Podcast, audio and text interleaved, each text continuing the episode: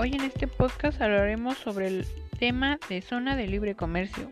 La zona de libre comercio es un área de un país donde algunas de las barreras comerciales como aranceles y cuotas se le eliminan y se pueden reducir los trámites burocráticos, así con la esperanza de atraer nuevos negocios e inversiones extranjeras.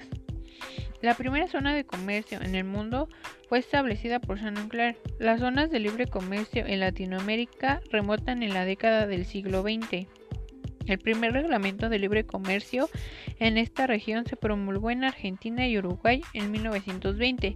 La Asociación Latinoamericana de Libre Comercio fue creada en, en, en el Tratado de Montevideo en 1960 por Argentina, Bolivia, Brasil, Chile, México, Paraguay, Perú y Uruguay.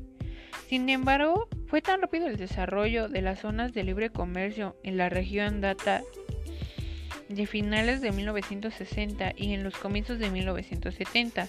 La Asociación Latinoamericana de Libre Comercio fue una integración comercial. La mayoría de las zonas de libre comercio están ubicadas en los países en desarrollo como son Brasil, Indonesia, El Salvador, China, Filipinas, Malasia, Bangladesh, Pakistán, México, Costa Rica, Honduras, Guatemala, Kenia y Madagascar.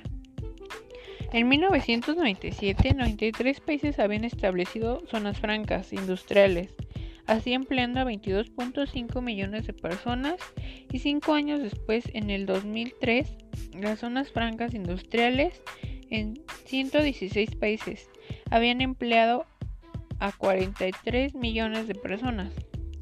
Por lo general se establecen en zonas subdesarrolladas del país de acogida la razón por las que las zonas atrajeran empleados y por lo tanto reducir la pobreza y el desempleo y así poder estimular la economía de la zona.